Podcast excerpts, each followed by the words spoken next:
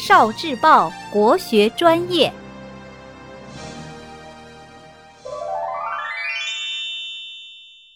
古人怎么给动物分类？中国古人把所有动物都叫做虫，并且按照体表特征把虫分为五类：毛虫、羽虫、介虫、鳞虫和裸虫。毛虫有兽毛的虫，代表是麒麟，主要是兽类。羽虫有羽毛的虫，代表是凤凰，主要是鸟类。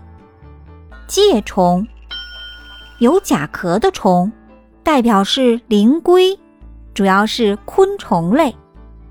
鳞虫有鳞角的虫，代表是龙。主要是鱼类，裸虫没有羽、没有毛、没有鳞、没有壳的，主要是人类。呃呃，